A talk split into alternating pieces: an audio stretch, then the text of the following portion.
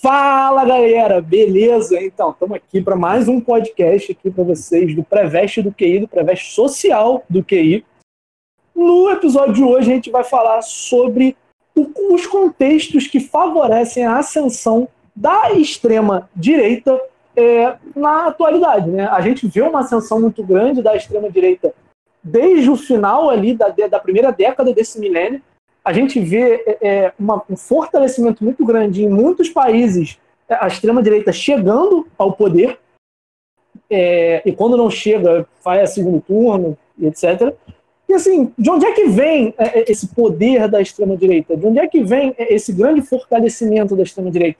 Ela vem principalmente de contextos de crise, né? Contextos de crise favorecem é, é, o crescimento desse tipo de ideologia, porque nesses momentos, cara, a economia vai piorar, as pessoas vão começar a, a perder emprego, e a partir daí as pessoas vão se extremar, e com uma economia globalizada, com muita imigração, começa a surgir uma lógica também, muitas vezes, de, de ser contra o imigrante. A xenofobia é um, uma característica em algum de, desses movimentos, não em todos os países, óbvio, mas é, é, é, a xenofobia começa a, a, aparecer numa lógica bem, me perdoe a palavra, idiota, de que o imigrante, que sei lá, é frentista de posto de gasolina, está roubando o seu emprego, é, você que é engenheiro. E a partir desse momento, né, começam a se acirrar esses movimentos, e principalmente a partir da crise de 2008, é, é, esses momentos, né, essa crise no, no, nos Estados Unidos, esse movimento vai ganhar, vai ter uma guinada muito forte. Oi, galera, vocês já me conhecem. É, então, eu queria, pensei numa coisa aqui enquanto eu estava falando, que muitas vezes a gente pensa na extrema-direita, muitas vezes em forma de partidos, é, é, de grupos que já estão no governo, ou alguma coisa assim, né, relacionada a um governo já consolidado, ou que está prestes a se consolidar. Mas os movimentos de extrema-direita, eles também são muito visíveis em movimentos, né? Parece bobo, mas assim, em, manifestações populares.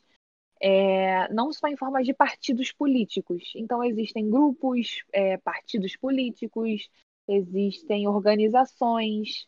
Então, é, esse extrema-direita vai aparecer sobre várias formas. É, a, a ideia agora é a gente começar falando sobre 2007, a partir de 2007, quando na Europa um grupo de países marginalizados da União Europeia começa a, a retomar um pouco desse movimento. Por quê?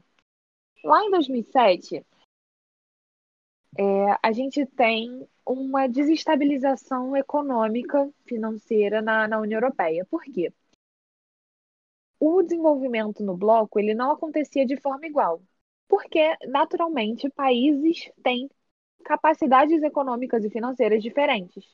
Então, os países que se viam e que se consideravam à margem do bloco começaram a ficar insatisfeitos com a, com a situação que eles viviam, que era um, um desenvolvimento econômico que não é, acompanhava o resto do bloco, digamos assim. E que países eram esses? Portugal, Espanha, Irlanda, Grécia e Itália, principalmente naquele primeiro momento, que eram, digamos assim, os países mais fracos, né, mais pobres, entre várias aspas, gente, claro, dentro da União Europeia. Lembrando que a gente está pensando no contexto Europa e não mundial. É, então, esses países, como eles se veem à margem dessa, dessa, dessa do, do bloco né, financeiro, do, do, do... Ih, gente, perdão, corta essa parte, deu nó na minha língua. Vou começar de novo. E esses países, como eles se veem à margem do desenvolvimento da União Europeia, eles começam a se fechar um pouco e a ficar insatisfeitos com a ideia da existência do bloco. E assim começam a surgir movimentos de é, conservadores, nacionalistas, e que vão puxando um pouco para o lado da extrema-direita. E esses conservadores nacionalistas, a gente já, eu e o Rai, a gente deu uma aula sobre Brexit, então a gente falou um pouquinho sobre isso. Eles têm uma ideia mais é, isolacionista da própria economia, da própria política, então eles acabam se fechando. E daí vem é, o que o Rai falou sobre a xenofobia também. Isso está bastante relacionado à questão deles serem isolacionistas. É, Além disso, outras características né, que a gente pode associar a esses movimentos é a exaltação da própria cultura, da própria história, da ideia de superioridade de um povo em relação ao outro. Não é uma unanimidade, porque cada extrema-direita, cada movimento ultranacionalista, cada movimento conservador vai ter sua especificidade, mas é muito comum a gente ver esse tipo de característica nesses movimentos. Então, é importante a gente manter isso em mente. Essa ideia da, da, da, da supervalorização da sua própria história, do seu próprio povo, né? Que vai acarretar em, é, em comportamentos preconceituosos e xenofóbicos. E a gente está vendo isso hoje em dia como se fosse no século passado. Infelizmente, né? Então a gente vai dar sequência agora para poder falar um pouquinho sobre a crise de 2008 que vai acabar agravando a crise de 2007 na Europa. E quem é que vai começar agora a falar da crise de 2008? É importante saber disso aí, tá ok? É, bom dia, boa tarde, boa noite. É, então, galera, a crise de 2008 ela nada mais é do que uma crise convencional é, do, do, mundo capitalista, né? O, o, as sociedades, o, o capitalismo ele vive de ciclos em algum momento esse ciclo se rompe. É, isso é estrutural e histórico também, né? não é algo que. É, tudo bem que pode ser amenizado em maior ou menor grau, é, devido a algumas tomadas de ações humanas, mas faz parte do, do, do capitalismo essas crises. Né?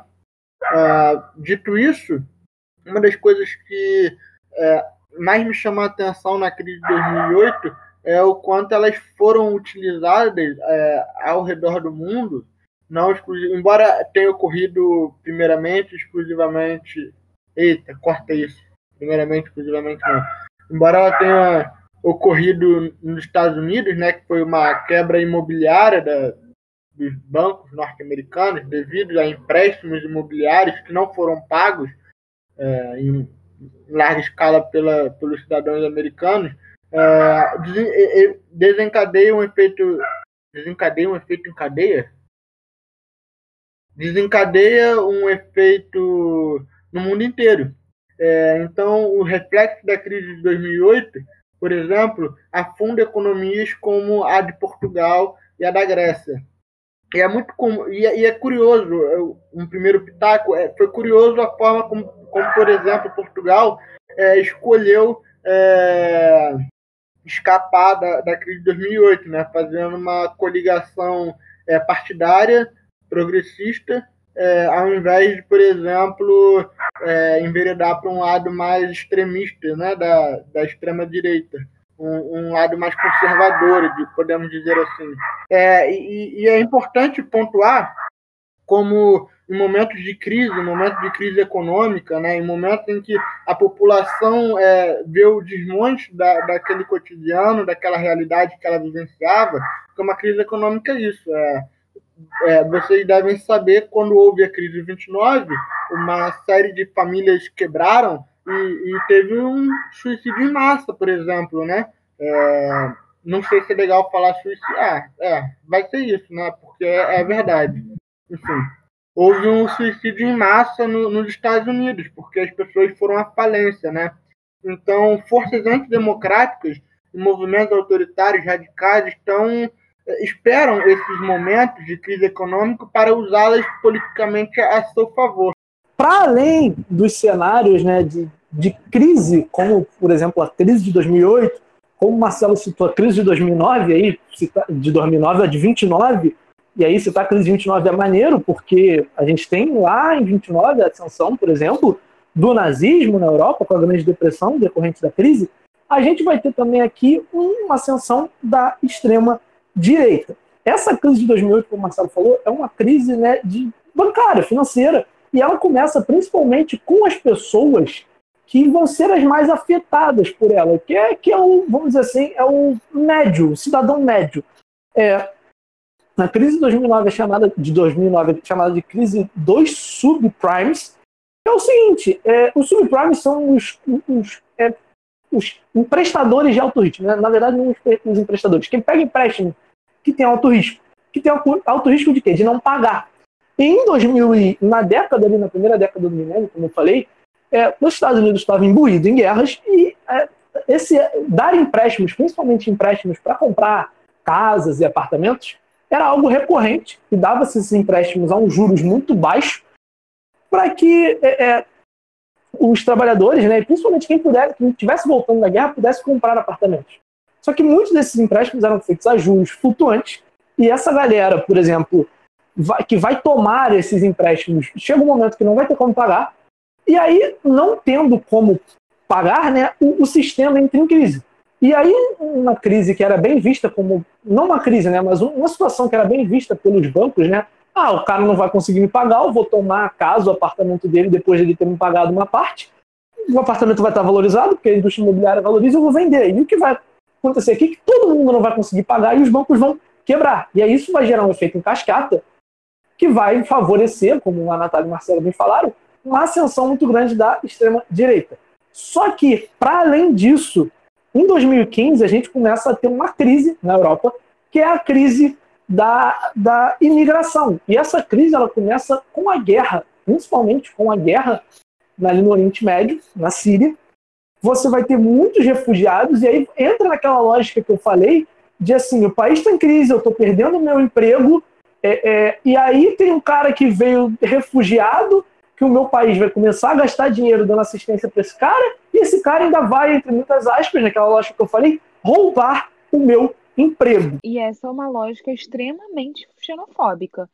Como o Raí falou, é, o foco principal, não o único, de, de crise ali no Oriente Médio vai ser a Síria, que vai começar em 2011, mas a maior onda de refugiados entrando na Europa é a partir de 2015 é lá mais ou menos onde tem o auge né, de pessoas entrando na Europa, 2015, 2016. E essa questão da xenofobia, ela não é. Ela é bem evidente. Por exemplo, em Portugal, eu não sei o ano que isso aconteceu, em Portugal teve um partido político que fez um, uma propaganda, né? Do, uma, uma propaganda própria sobre imigrante e retratando o imigrante como a ovelha negra da, do país, né? Como se fosse. Tinha várias ovelhinhas brancas, portuguesas, e no meio tinha uma ovelhinha negra, que era um imigrante. Além de xenofóbico, é racista. Então, isso é extremamente é, preocupante, problemático, porque é uma mão de obra que eles precisam, e é uma mão de obra que não vai roubar o emprego do cara que é engenheiro, da mulher que é médica, é, do professor. Não, não vai roubar o cargo do CEO de uma empresa. É uma galera que muitas vezes vai ocupar serviços mais básicos, como garçom, garçonete, é, serviços gerais, porque são, são é, é, funções, entre aspas, não concordo com essa visão, mas são funções mais básicas e que os europeus com muita formação, é, com mais formação né, educacional, eles não ocupam essas posições. Então fica esse, esse gap de, de mão de obra. Então não é como se eles não precisassem desse, desse pessoal, né? E muitas vezes fica essa, essa ideia errada acaba se propagando. Então, é, a gente vale também relembrar, né? Eu não sei se o professor de história comentou e tal, mas provavelmente deve ter comentado, porque segunda, o Segunda Guerra Mundial é um tema muito importante. Mas o que eu vou retratar aqui é o pós-Segunda Guerra, que é exatamente o momento de reconstrução da Europa, onde essa mão de obra é, oriunda muitas vezes do hemisfério sul do planeta, né, das antigas colônias e tal, foi essencial para a reconstrução da Europa. É, e um dos casos mais emblemáticos, assim, só para dar uma grande ilustração do que nós estamos falando, é a França. Embora atualmente ela não tenha nenhum. não tenha. não tenha um.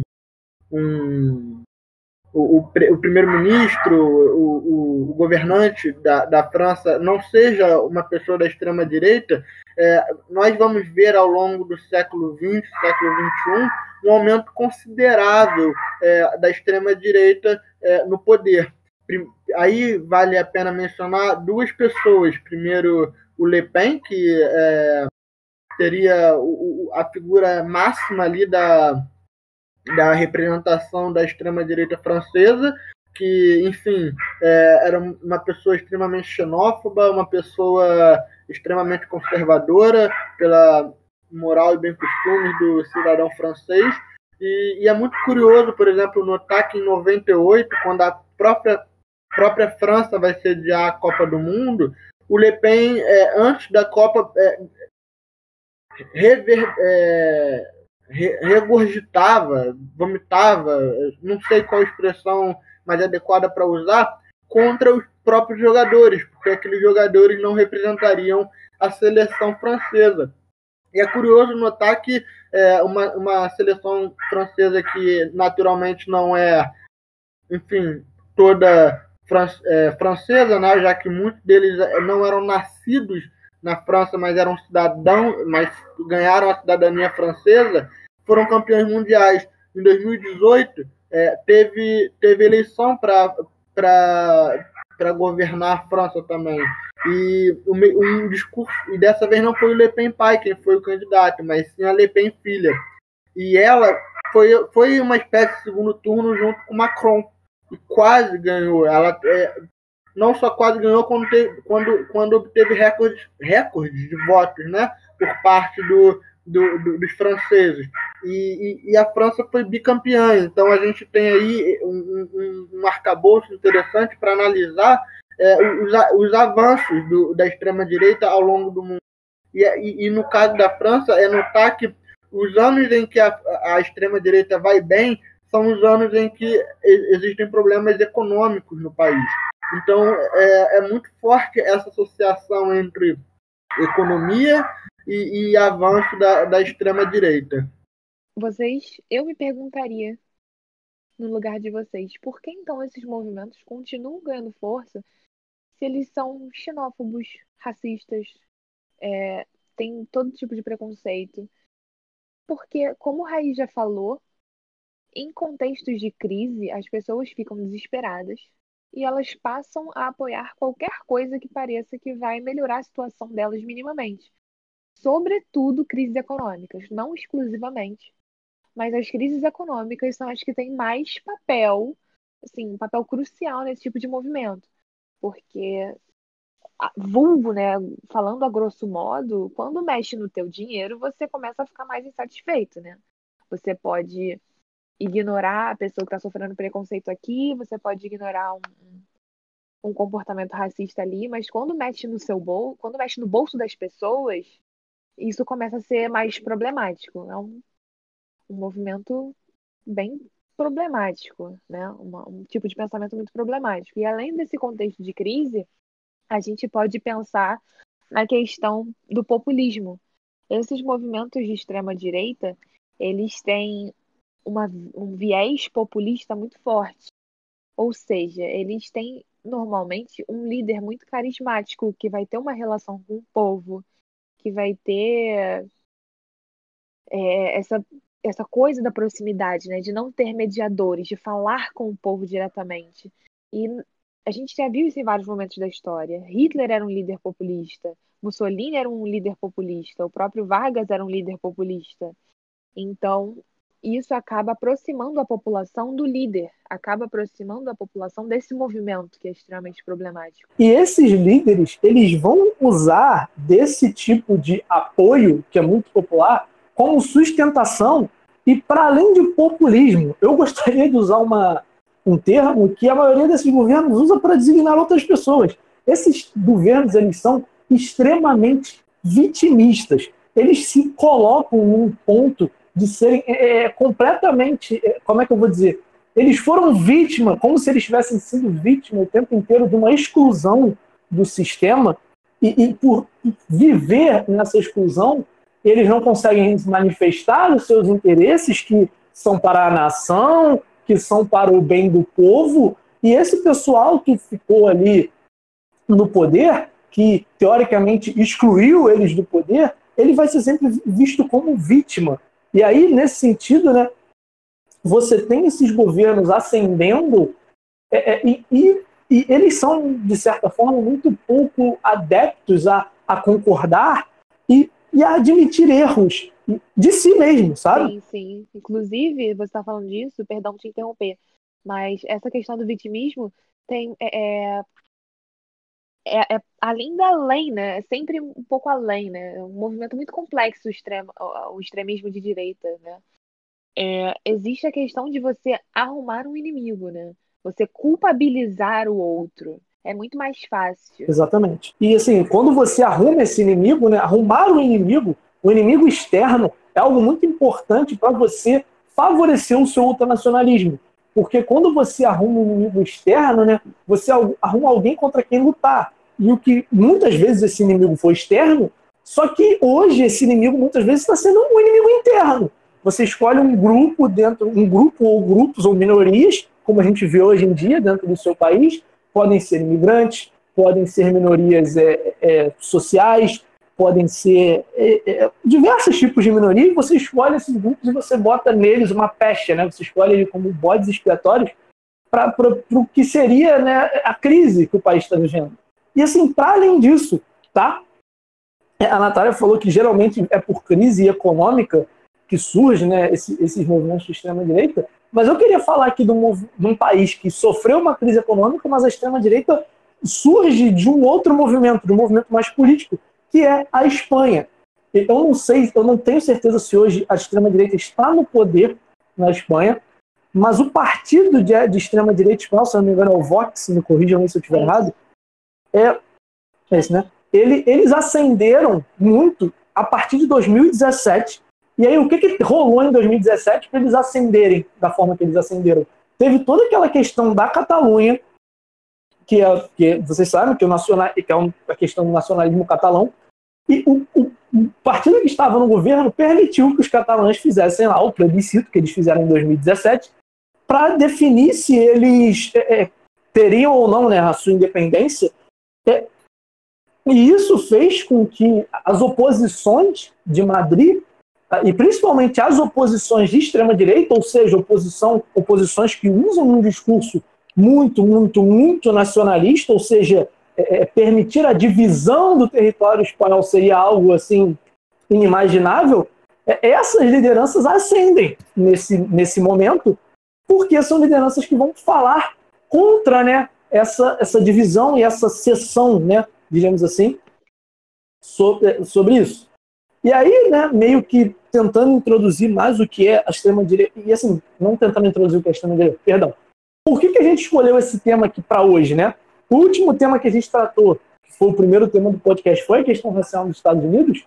E é, movimentos de extrema-direita normalmente são movimentos também muito supremacistas. Eu ia falar disso agora. Eles pregam a supremacia né, de si em relação aos outros. E, bom, a semana passada a gente falou da questão racial, a gente falou da Ku Klux Klan, que é um movimento supremacista. E, assim, nos Estados Unidos, já, eu vou deixar você falar, Natália, uhum. Nos Estados Unidos, esse movimento ele vai pregar um supremacismo nacionalista baseado naquilo que eu falei para vocês lá e que isso ressurge aqui agora, que é aquele ideal de que o americano ele é o, o branco, que ele é, é o anglo-saxão e que ele é o protestante. E assim, ah, o, o, o presidente né, Donald Trump é um presidente da direita? Você pode achar que sim, você pode achar que não, mas ele, ele a principal plataforma da ciência dele é a plataforma de de falar o seguinte, que era o principal bode expiatório do Trump. Eram os mexicanos, ou seja, era o outro, era quem vem de fora. Era o cara que vem de fora e toma a vaga de emprego do americano, mas que na real é o cara sobre o qual o americano construiu a sua economia. Ou você acha que o cara formado em MIT, ele vai querer trabalhar no McDonald's, ele vai querer trabalhar de garçom, ele vai querer trabalhar de lojista no shopping. É, é, muitas vezes esse discurso ele atua contra o próprio país. O americano, os Estados Unidos hoje não seria o que é se não fosse todo o histórico de migração e de imigrantes né, presente no país. É, sendo assim, é, é, bom olhar também, é bom olhar nesse sentido as inconsistências que esse movimento de extrema direita vai ter é, quando chega no poder, porque você vê o seguinte: era o discurso do Trump? Vou construir um muro. Ele construiu um muro? Não, e, e, ele fez alguma coisa, é, é, ele pode até tentar, ter tentado deixar os imigrantes de lado, Mas ele não mandou os latinos de volta para o México porque ele sabe que a economia do país dele depende dos latinos. Vai lá, Natália. Não, você falou perfeito, não tem nada a adicionar nessa questão. É, eu só ia citar mesmo, eu ia trazer para discussão, mas você fez isso. É, e a ideia aqui da gente, galera, não é trazer o movimento de extrema direita como uma coisa abstrata. A ideia é justamente aproximar da nossa realidade para que vocês possam entender como é que eles têm efeito no nosso dia a dia, como é que a gente está constantemente vendo notícias sobre a extrema direita e às vezes não percebe, é, manchetes na televisão, uma coisa na internet, e a gente passa despercebido e às vezes a gente não identifica como extrema direita. Eu vou usar o gancho que você falou dos Estados Unidos, Raí, e vou falar de um grupo que de, de ultradireita que vem ganhando muito espaço no, nos Estados Unidos, que é o Unite the Right, que a tradução literal seria é, una a direita, ou que a direita se una, algo do tipo. E eles têm muita força, são movimentos como os supremacistas que você citou, são os de extrema direita, os ultranacionalistas, isolacionistas. E perfeito no que você falou das contradições internas. Queria até adicionar uma, coisa que eu ouvi, né, que tem a ver com, você, com o que você estava falando. É, a Oprah fez um especial sobre a questão dos protestos na semana passada e um dos convidados falou exatamente isso, que os Estados Unidos não seria o que é hoje se não fossem os outros povos além do americano que eles consideram padrão, o branco anglo-saxão protestante. Se não fosse a mão de obra escrava africana, os Estados Unidos não era o que é hoje. Se não fossem os imigrantes que vieram do México, se não fossem os indígenas que, que já viviam lá quando, quando eles estavam fazendo a expansão, né? Então, os Estados Unidos ele é muito muito baseado no trabalho de terceiros também. E eles deveriam reconhecer isso, mas, enfim, né? Problemas que a parte, que não é o foco daqui. Outros movimentos de extrema direita que a gente já ouviu falar e que às vezes, né, não está tão em foco é o Aurora Dourado na Grécia, que foi um dos primeiros partidos de extrema direita a começar a ganhar muita força no cenário político da Grécia e consequentemente internacional depois é, o Aurora Direita, que tem todas essas. A Aurora Direita, ó. Aurora Dourada, que tem todas essas características que a gente já citou aqui para vocês, do ultranacionalismo, ultraconservadorismo, xenofobia, todo, todos esses comportamentos a Aurora Dourada tem. É, o NPD na Alemanha, que tem um viés é, neonazista, que, né, não preciso nem falar o quanto isso é errado, mas é, então, esses, além disso, na Hungria também o, o movimento de extrema-direita é muito forte, muito mesmo. O presidente deles, eu acho que é presidente, acabou de. Acabou não, né? Tem uns meses, umas semanas. Ele aprovou, o Congresso deles aprovou uma medida que permitia que o presidente governasse a plenos poderes, um governo de extrema direita, e por tempo indeterminado, ou seja, ele basicamente está governando por decreto, o que, como foi aprovado para o Congresso, não é uma ditadura oficialmente, mas tem comportamentos, tem traços de governo autoritário aí, em governar por decreto. E. Ah, uma coisa também que eu falei com os meninos que eu gostaria de acrescentar. A gente já teve aula de Brexit mas eu queria relembrar a importância do movimento de extrema-direita para o pro processo do Brexit. O Brexit ele não teria acontecido da forma como aconteceu se não fossem os conservadores e nacionalistas do Reino Unido. Eles tiveram um papel essencial na saída do Reino Unido da União Europeia.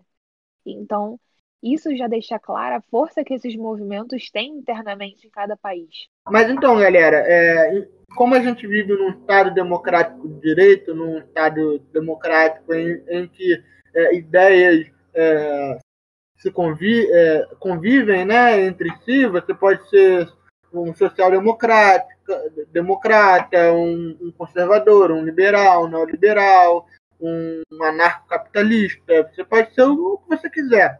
Você só, em, tese, em tese, não, você só não pode é, ser intolerante você, com, para com os outros, né? Porque a, o princípio básico da extrema direita é a intolerância com a diferença. É, não, é, é não é apenas uma questão de é, de desrespeito, é uma, é uma questão de eliminação, né? Porque uma coisa tem que deixar bem claro, e, e é algo que eu vejo muito é, nos debates hoje em dia, assim, acalorado das redes, né? Que é a tal da teoria da ferradura. Que é, existem dois polos, né? É, um polo é o polo da extrema-direita, do neofascismo, e o outro polo, segundo alguns, alguns teóricos e alguns, é, algumas pessoas da mídia, seriam o polo do, do, da revolução comunista comedora de criancinha, né? É como se a, a busca pela desigualdade social, por um mundo mais justo, fosse equivalente ao, ao lado de, de que da eliminação do outro, né? De que é, de uma supremacia, de uma, de, de, uma intolerância do outro, né? Porque a extrema direita ela parte do princípio de que ao chegar ao poder ela vai eliminando os seus principais adversários para ter uma hegemonia é, né, intelectual, cultural, política, é, em, em, todas as suas correntes. Então é, você precisa eliminar o, o outro para que essa hegemonia não se perpetue. É, isso é diferente de, de você querer o, o, o, fim do outro, você querer a, a intolerância para com o outro. E aí, falando, o Marcelo tocou num ponto muito maneiro, e existe um filósofo chamado Karl Popper, ele, ele, tem, ele prega, ele tem um conceito que ele chama de paradoxo da intolerância. Na verdade, é o paradoxo da tolerância. Que ele diz o seguinte: é, quanto mais você tolera o intolerante, mais você perde o seu espaço. Porque, como o Marcelo bem falou, o cara que ele é intolerante, o cara que ele é extremista, ele não está protestando, por mais que ele fale, ah, não, o Estado Democrático de Direito me permite fazer uma manifestação, eu tenho, eu tenho que ser livre para fazer esse tipo de manifestação. Só que, a partir do momento que você tolera o intolerante, você está dando espaço para a intolerância. Sendo assim, é, é, esse, o Karl Popper ele propôs esse paradoxo exatamente pensando nisso. Porque assim, você tem muitos países, que eu vou tocar no exemplo dos Estados Unidos de novo, que é um país onde você pode ser neonazista, onde a Ku Klux Klan ela não é ilegal, isso se baseia na segunda emenda, que diz que pode tudo. É, o Estado Democrático de Direito consegue tudo. Só que, o quão isso não é prejudicial, por exemplo, para um governo democrático? Porque é, a, to a tolerância à intolerância ela vai fazer com que eh, movimentos como esse surjam. E se você não cortar pela raiz, né, você faz com que é, é, você faz com que esses movimentos se disseminem. E aí, só para contextualizar aqui historicamente, por exemplo, é, a ascensão, por exemplo, do Hitler, ela foi tolerada abertamente por Inglaterra e França porque eles não queriam outra guerra. E, bom, deu no que deu lá em 1930 e vai alguma coisa. Deixa, né, justamente de ser uma questão de liberdade de expressão e passa a ser a violação do direito de terceiros. Porque os movimentos de extrema direita, os, os extremismos, no geral, eles são movimentos muito perigosos para governos e sistemas democráticos, porque os extremistas eles têm pensamentos, tendências ao totalitarismo e eles têm tendências a medidas antidemocráticas que ferem os direitos humanos e que vão disseminar essa intolerância que os meninos estavam falando. Então a gente tem que ter muito cuidado na hora da gente falar, ah, não, é liberdade de expressão. Existe uma linha tênue aí entre a liberdade de expressão e a violação do direito do outro. A partir do momento que você passa a violar o direito de outra pessoa, isso deixa de ser puramente liberdade de expressão. Porque você passa a oprimir. E quando você oprime, deixa de, de haver essa liberdade, né? Deixa de ser. É, se você corta isso pela raiz, como o Raí falou, você não está censurando, não, não configura censura nesse caso, porque você está protegendo o direito de outra pessoa a partir do momento que ela é atacada por um extremista. Só para lembrar que você, fala, você tocou nesse ponto, né? quando você ultrapassa é, é, a liberdade de alguém, a sua liberdade vai onde começa a do outro. Exatamente. E lembrem da aula que eu e a Natália demos, da live que eu e a Natália fizemos, sobre é, é, os direitos humanos, que esse é um dos direitos humanos. Isso está lá na Carta dos Direitos Humanos, né? Que é, é, não na Carta dos Direitos Humanos, se não me engano, isso está na declaração do lá do Napoleão. Eu esqueci, esqueci em qual tá. Enfim, procurei documentos históricos. É, isso está lá. O seu, o seu, a sua liberdade acaba quando começa a liberdade do outro. Sendo assim, se a sua manifestação é, que pode ser que, que dentro do Estado Democrático de Direito seria aceita, ela tem que acabar quando você está interferindo na liberdade de outras pessoas. E aí, só para dizer que se, é, é, é, censurar, e aí eu vou falar em censura, é, censurar fake news não é, não é algo que vai fazer com que estejam te censurando, porque na verdade uma fake news que, que vai acabar com a, a, a, a que vai contra a liberdade de alguém, que vai prejudicar a liberdade de alguém, ela está entrando nisso tudo que a gente está falando. Ela pode ser usada sim para extremismos. Vamos lembrar que a ditadura do Estado Novo, né, a Natália já falou do Vargas aqui, a ditadura do Estado Novo ela começa com uma fake news chamada Plano Cohen. É, um plano de um plano de golpe comunista organizado pelo PCB junto com o RSS, que na realidade não é, não existia. Quem fez esse plano foi um militar do, do governo brasileiro e o governo usou isso, Vargas usou isso para implantar uma ditadura. Isso. A maior ironia desses movimentos é que eles usam justamente as liberdades democráticas para atacar aspectos da própria democracia. Então, é um, é um movimento que tem uma tendência muito contraditória, uma ironia muito grande que eles façam isso. Porque eles estão protestando pelo direito de não ter direitos, basicamente. Quando você, quando você manifesta pelo direito de intervenção militar, de ditadura, você está protestando pelo direito de não poder mais protestar, porque você não vai ter essa liberdade no regime totalitário. Não vai. Porque em algum momento você vai cansar disso, porque vão ser cortadas as suas liberdades. Sim, então vamos, já que a gente já chegou aqui, né? Falamos pra caramba, vamos aqui para nossas indicações culturais. Então, eu vou indicar, já que a gente falou sobre a crise de 2008, eu vou indicar um filme complexo, que eu já devo ter visto umas 10 vezes e não entendi tudo ainda, espero um dia conseguir entender. E não é Interestelar. é A Grande Aposta. É A Grande Aposta. É um filme que é um filme de 2000 e agora eu não sei, talvez 15, talvez 16, talvez 17 ou 18, talvez 19, talvez 19 não. Ano, Enfim, né? é, é, que é um filme que fala sobre diversos né, investidores que ganharam dinheiro com a crise de 28 e eles ganharam dinheiro com a crise de 28 apostando contra o sistema, ou seja, apostando contra os bancos. E aí, dentro desse filme, eles dão diversas explicações sobre como funciona o mercado financeiro e sobre o que, que foi a crise de 28, né? o cerne da crise de 28, ó, de 2008. Eu gostaria de recomendar um livro. Eu, eu, provavelmente vou ser a menina dos livros na, na, na indicação cultural. E o livro que eu vou recomendar, ele não é exatamente sobre a extrema-direita, mas ele é sobre Totalitarismo, e é um livro muito bom, que talvez alguns de vocês já tenham lido, que é 1984. E vocês vão perceber que, apesar dele não falar diretamente sobre a extrema-direita, ele tem muitos traços desse tipo de governo e desse tipo de tendência ao longo da narrativa. Então, ele acaba sendo um exemplo muito bom sobre tudo que a gente está falando aqui. Sobre essa falta de liberdade de expressão, sobre esse controle sobre o que a população está fazendo, sobre a censura, sobre vigiar tudo que está acontecendo, né? Então, essa aí é minha dica, é um livro muito bom, vale muito a pena. E leiam com disposição, porque ele é um livro bem pesado, assim. A narrativa é bem fácil de ler, mas é um livro bem difícil de ler.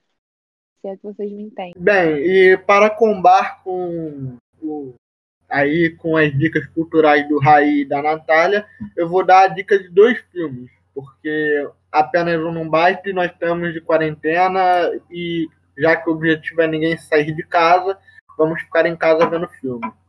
O primeiro filme, o primeiro filme vai ser uma outra história americana de um dos meus atores favoritos, Eduardo Norton. É, é curioso porque ele demonstra o neofascismo, né, o, o neonazismo né, norte-americano. Uh, é, começa e é exatamente isso que a Natália e o Raí e eu relatamos aqui, né? O quanto o ódio ao outro justifica o meu, o meu olhar ou justifica as minhas ações para eliminá-los, né? Uh, isso fica evidente no filme como o, o, o protagonista, enfim, é, acredita que está no direito dele de assassinar alguém só porque é, é de outra cor ou de outra religião, é, o direito de matar uma outra pessoa só porque, enfim, é diferente dela, tem uma cultura diferente. É um filme muito bom. É, não me recordo de ser um filme muito pesado do ponto de vista da estética violenta. É um filme hollywoodiano, então, é, como a maior parte dos filmes hollywoodianos é, tem um desfecho que eu não vou falar. E o outro filme que eu vou indicar é, claro que você. Esse é, é um. Eita caramba, me embolei todo. E o outro filme que eu vou indicar, é, você encontra muito facilmente.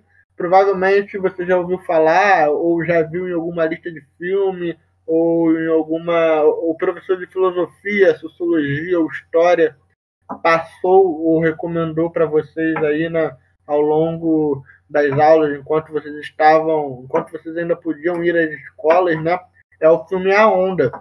E o filme A Onda ele é muito bom porque uh, você, você vê como é fácil convencer o outro de que é, é, é, é possível criar um movimento de, de, de extermínio, né? É, você unifica ali o, o, um pensamento comum e todo mundo e tudo gira em torno daquele, daquele pensamento, né? Daquela forma de viver, vivenciar e estar no mundo. É um filme muito bacana é, do ponto de vista assim, para compreender como fun funciona o fenômeno do fascismo ou do neofascismo no, na sociedade, até porque se passa numa sala de aula, num tempo não muito pretérito. E, e é isso, galera. Espero que vocês fiquem em casa, aqui já me despedindo. Fiquem em casa, fiquem bem. É, por favor, diferente do, do que a, o, o, narrador da Plá TV falou, a pandemia não acabou, a pandemia ainda existe, ela é real. É, temos um milhão de brasileiros aí contaminados, temos um pouco mais de 48 mil mortes, e se porventura é, o, governo federal, quem quer que seja, esteja apostando na tal da teoria do rebanho, eu gostaria de informar que ainda faltam 148 milhões de cidadãos brasileiros. Enfim, é isso, galera. Marcelo deu as, as notícias finais aí, fez uma declaração importante. Apesar do governo tentar acabar com a pandemia no discurso, ela não acabou. Batemos a triste notícia né, de um milhão de brasileiros infectados então é isso, fiquem em casa, aproveitem nossos conteúdos, vejam filmes e, enfim, Natália vai se despedir de vocês e até a próxima. É isso, galera. Vejam filmes, leiam livros, assistam séries, porque muitas vezes isso não deixa de ser uma forma de estudar. Então, qualquer coisa que vocês precisarem, a gente está aqui, vocês têm nosso contato no WhatsApp. Então, qualquer dúvida, estamos, eu, eu falo por mim, né? Eu estou aberta a ajudar quem precisar. Então, fiquem em casa, fiquem Também seguros. Tô, também. Fiquem seguras, fiquem seguros e é isso aí.